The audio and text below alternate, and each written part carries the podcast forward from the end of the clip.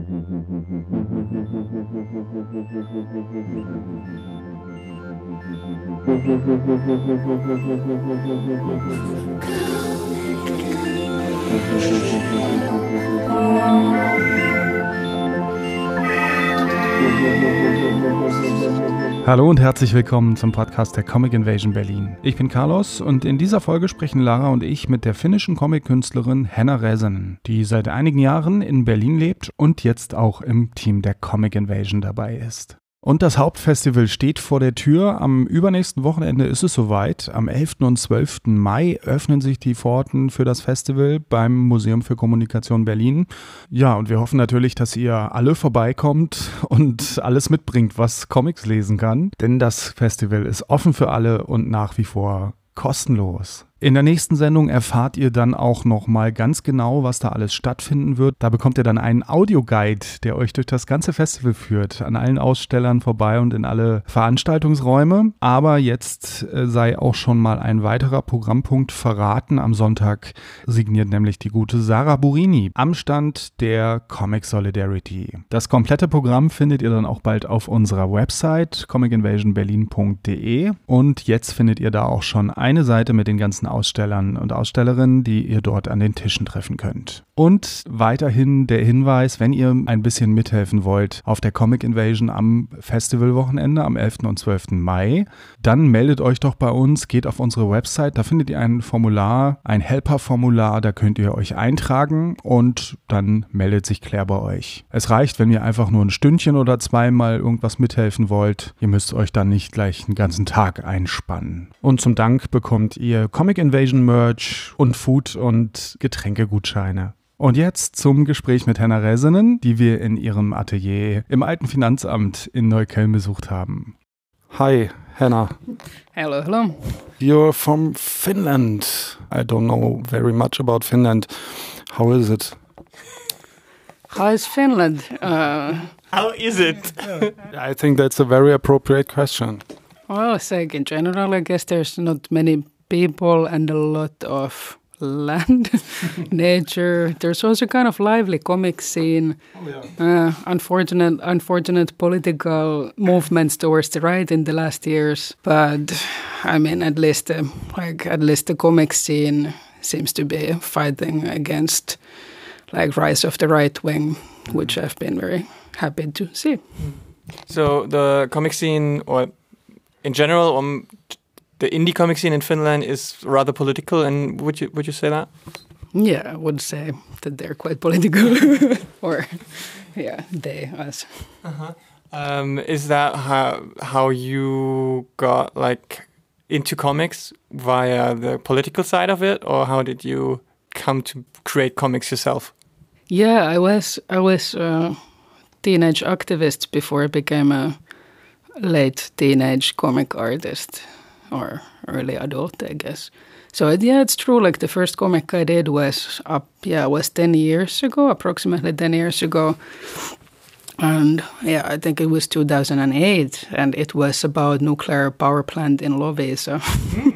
yeah, so in a way, it's uh, I guess politics and comics are very connected for me. Okay, is it um, a medium? Is it very mainstream, or in Germany it's very small and um, it's not very well funded and stuff? Is it better in, in Finland?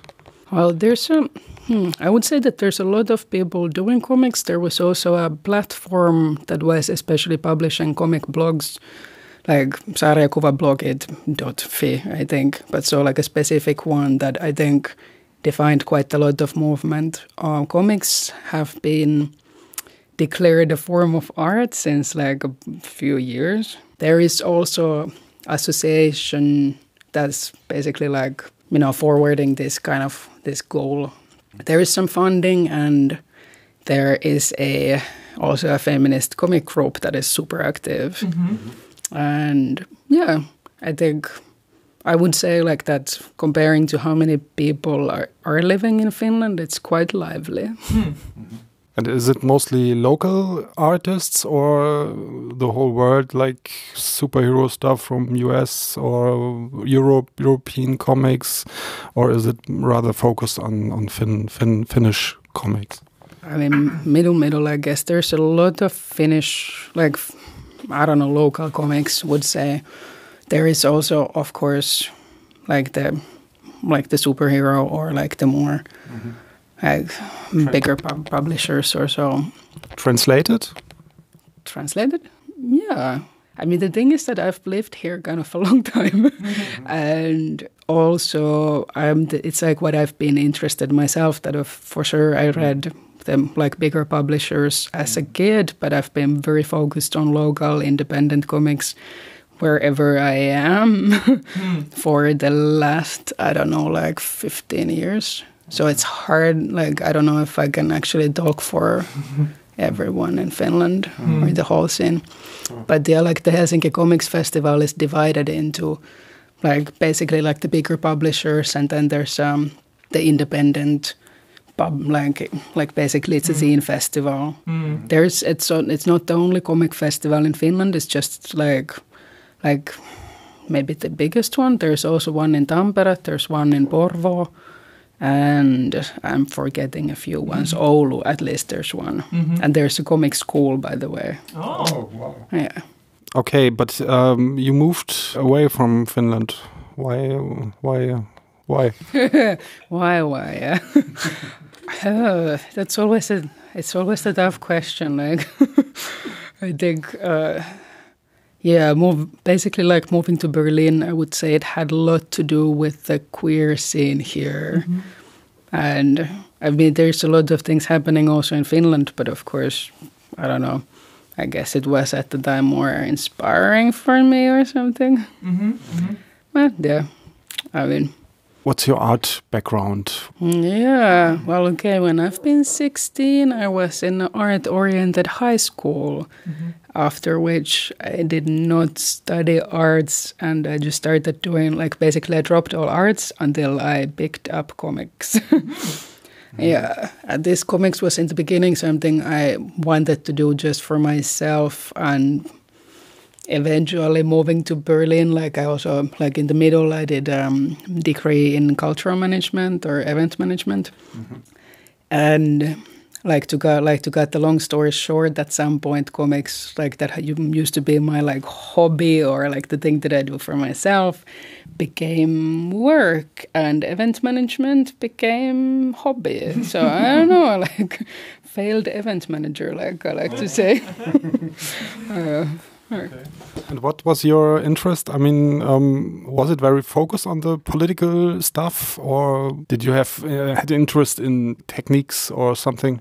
I mean, mostly I was interested in delivering the message, so to say. But of course, then at some point I started to get more into like the specifics of storytelling techniques mm. or you know how to do it. Um, different kind of inks. Uh, in the beginning, I did everything by hand, including coloring, and then at some point moved on to using like ink and brush, including lettering, which mm-hmm. makes a really hard, like make some of my older comics like a bit hard to read but very beautiful to look at if I say so. and yeah, and then at some point moved on to markers, and now I've been just on markers and digital coloring mm-hmm. Mm-hmm. since many years. I think like I mean at least four or five years. Okay. And you've uh, published or you, you did a comic, uh, a hypothetical love triangle, and you've got a, a publisher for it. How did that happen? Yeah, so Edition Assemblage, their uh, their political publisher, who by the way have a crowdfunding going on at the moment, which you should totally check out at mm-hmm. Startnext. Mm-hmm. So yeah, so basically, um, yeah, like they published my comic, A Hypothetical Love Triangle, available everywhere. Please buy it from me at Comic Invasion. uh, yeah, in 2016 and basically i just i wrote to them and asked if they're interested but i also knew that they are publishing like publishing political art political um, writers and artists and wanted to check up if they would be interested they have they started at the time a queer feminist comic publishing Raihe. Mm-hmm, mm-hmm. what was it about uh, it's a collection of my like it's a, like a retrospect comic from what well, it's retros- retrospect of comics from me from 2010 to 2015 or 2016. 2015 since we were 16. and yeah, it's just like basically like short stories and cartoons and so on. And it was published in color, which was of course cool. Yeah. What are your your influences, or or what did you read? Um, what uh, interests you in comics? Well, uh, few like few names to drop. Um, I love the Bone series from Jeff Smith. Mm -hmm. I think like the like the bone the bone bones the bone comics are something I keep coming back for, like for storytelling wise and also mm-hmm. visual. Mm-hmm. You know, like in a way to like what I read as a as for inspiration and as when I want to be entertained.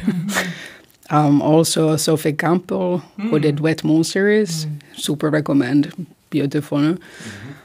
Um, yeah, they maybe like the two to like to say. I mean, okay, Julie Doucet is mm-hmm. of course like mm-hmm. as for the like I don't know, like the anarchistic lines, or how I would say it, like how the line work yeah. is so like alive, yeah. something. Yeah. How would you describe your your style? Well, for the lines, I've somehow always want to keep them living. Like I think the line work is something like I like I hope. Hmm, I have to think about this a bit. I look at my own stuff here on the walls. Like it should not be too tidy. I think that's something what I'm aiming for. Also, I've been getting more experimental in the last years, mm-hmm. uh, somehow, like which somehow, of course, affects the storytelling. At the same time, colors is something that's kind of my big focus in a way. Like, okay, I'm coloring digitally, but then it's it's a big part of the atmosphere for me. Yeah. And yeah, like dreamy. I think dreamy landscapes is a word that I like to use. Mm-hmm. okay. Mm-hmm. Well, yeah. Okay, this is of course then like usually my characters are queer somehow. Like I've done a lot of character based, like many character based comics, and like with the queerness is something. I'm, you know, like how how you're portraying queerness often in media feels that there's just like specific stories to be told mm-hmm. and specific ways how these stories are being told like the coming of age the horrible death mm-hmm. like all this stuff like you know a lot of cliches a lot of cliches and then for me it's that okay my, my characters are queer but it's just like one part of them they're here to tell different like they're here to tell bigger stories or like stories outside of their identity. However, the identity may be present. Mm-hmm. I mean, it's like, yeah, it still can affect a lot in your life, and yeah, especially after the apocalypse. yeah, that's something I also think have been thinking a lot lately about, like how we portray queerness, queer characters uh, in stories, because. Um, it has been quite like stereotypical. There are like a few items that or boxes you can check, but what with what's with the what about the queer people who are not fitting in those char characteristics? Like you can be queer and not like rainbows, but try to find a queer story without rainbow color. It's very different very difficult to find. So that's also something that I've been thinking about. What, what, how do you approach that? Like, what's how do you paint a queer person without using those boxes? wow, should I give all my tricks away? wow, I mean, yeah, like I think a lot, a lot comes from the interaction of the characters mm -hmm. within each other. If you're doing a graphic novel, and in like in more cartoons it's like maybe like some sometimes i use some symbolics sometimes also how like how their body language is or something like how i don't know which which is maybe hard to explain but something like kind of going a little bit out of like if you're if you're reading the guides of how what kind of body language does what and then you do like you go deviate a little bit from it mm, mm. in like you know yeah. yeah. Which is like so, which was super abstract to explain what I do, but you know, like anyway. Mm-hmm. Or it can be also like how they're behaving in some situations or something, or Yeah. like mm-hmm. yeah. I mean, to be honest, I do use quite a lot of like pink color at some point. Though between I had a bunch of years that I didn't use pink at all for just for being different. Mm-hmm. And this looking at this, there's a unicorn on my desk, so I'm kind of like, well, you know, like how do I how do I do it? Yeah, do I? yeah, I've done a lot of workshops on the question of norms as well. So that's something. First, I did workshops on queer norms. So exactly this question of like what are the norms well within the queer community. Now I'm doing comic workshops on a question of body and beauty norms in a, like a broader societal sense. The next time this Sunday in hmm. Nürnberg. Hmm. Hmm. um, yeah, that's like that's always interesting to see what the like different groups like different groups are talking about, like what the discussion is about, and what kind of comics comes from, the- that. hmm Yeah. And uh, what are you working on right now? Do you have a comic planned or in the works?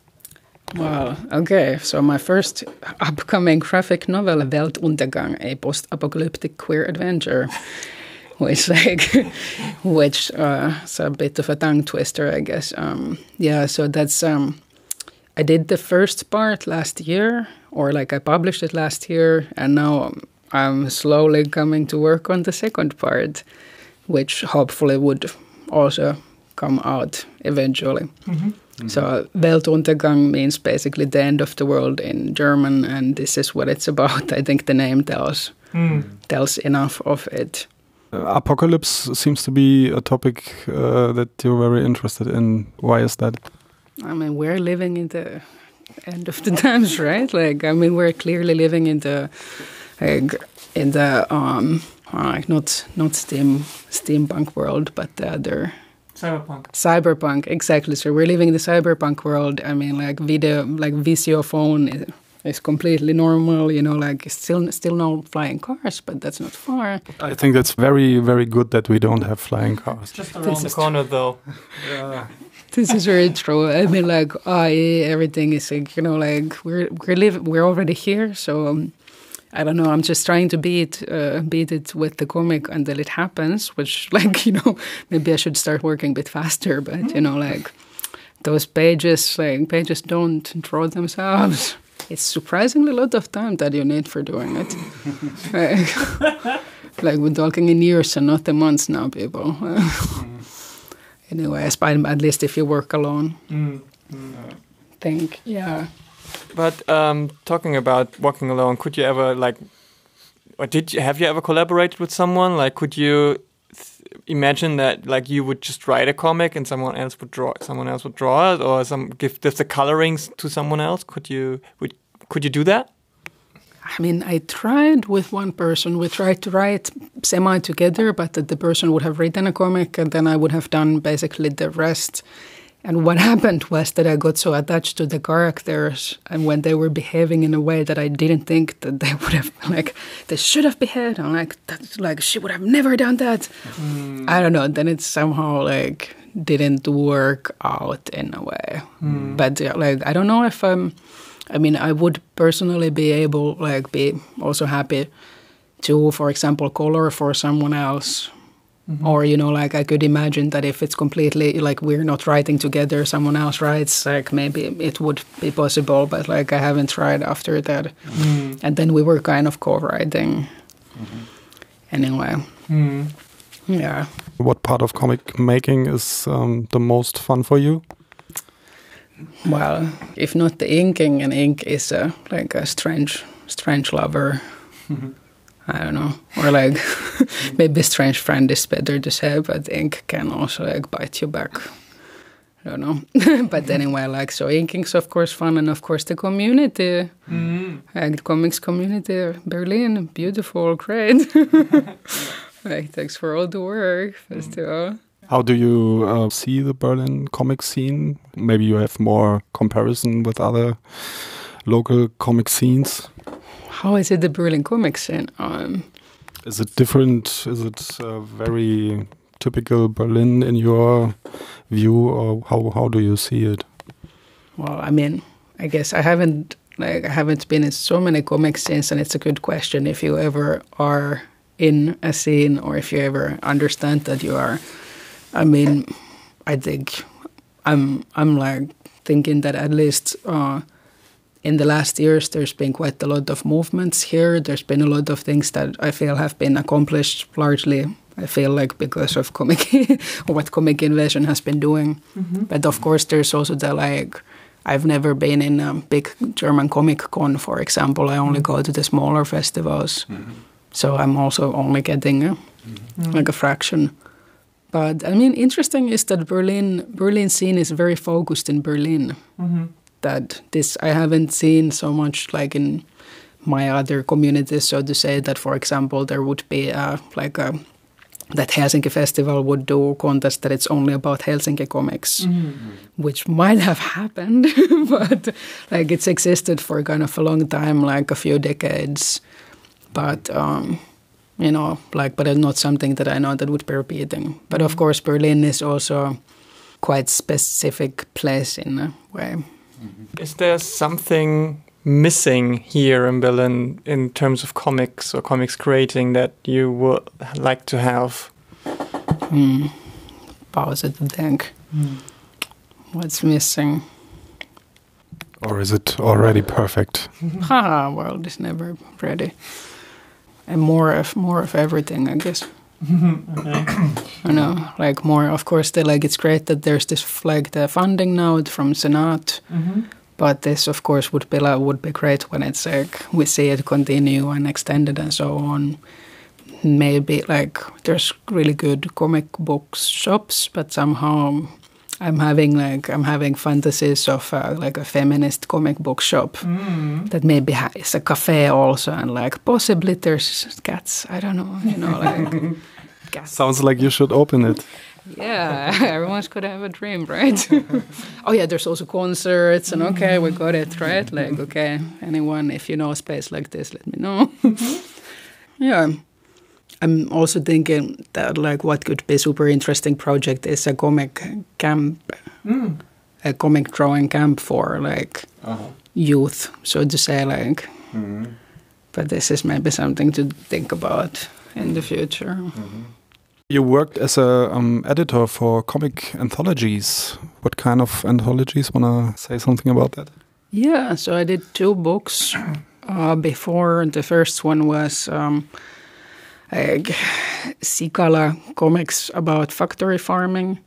This was like in, this was in 2010, I think, and this was for the for the Finnish animal rights group uh, who had just pu- just published uh, pictures from the from the factory farms that showed an unfor- like unfortunately really horrible situation that has not gotten much better now, but mm regardless, there's been a lot of, like, at least a lot of discussion around it. So hopefully, there's some things happening. uh, second one is uh, on the way to peace, which which is um, like anti-militaristic comics. That was um, well, the name I think explains itself mm. quite uh, quite well.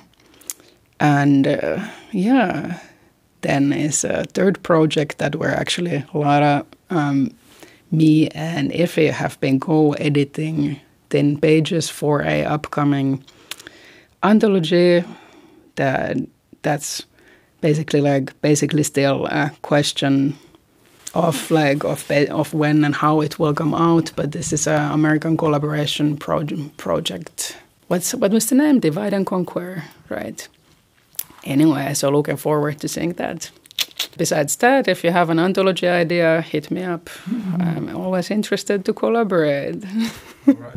Okay, cool. Um, where can people find your stuff? Online and at the comic comic festival. of course, but that's the moment where you can drop your web address. Okay, great. So this is super long, so please take your take your markers, write it down. So the address is cargocollective.com slash Henna Rasanen. you can also find me from Instagram. That's probably easier. Easier. So henna.rasanen. there's going to be a comic exhibition here at Altes Finanzamt, Schönstedtstraße 7 in Rathaus Neukölln. We're doing a we're doing an exhibition together with my colleague Rory Midhani, who is also a really really great comic artist, uh, queer comic artist.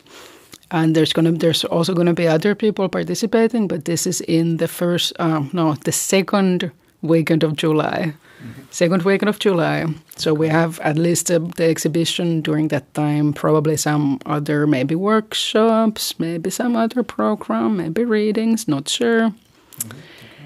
Ah, yeah, and so there, that's where you all should totally come. Mm-hmm. Also, on 8th of May, I'm doing a reading from my book, A Hypothetical Love Triangle, cool. at uh, Zine Clutch. That's like in the Archiv der Jugendkulturen in also this is in Mehringdamm. So yeah. that's also everyone's welcome to join. All right. Thank you, Hannah.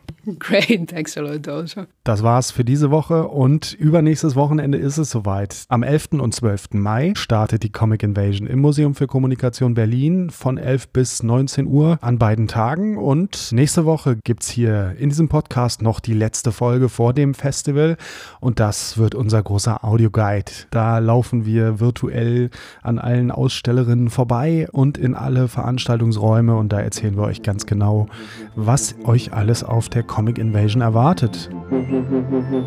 Also dann bis nächste Woche.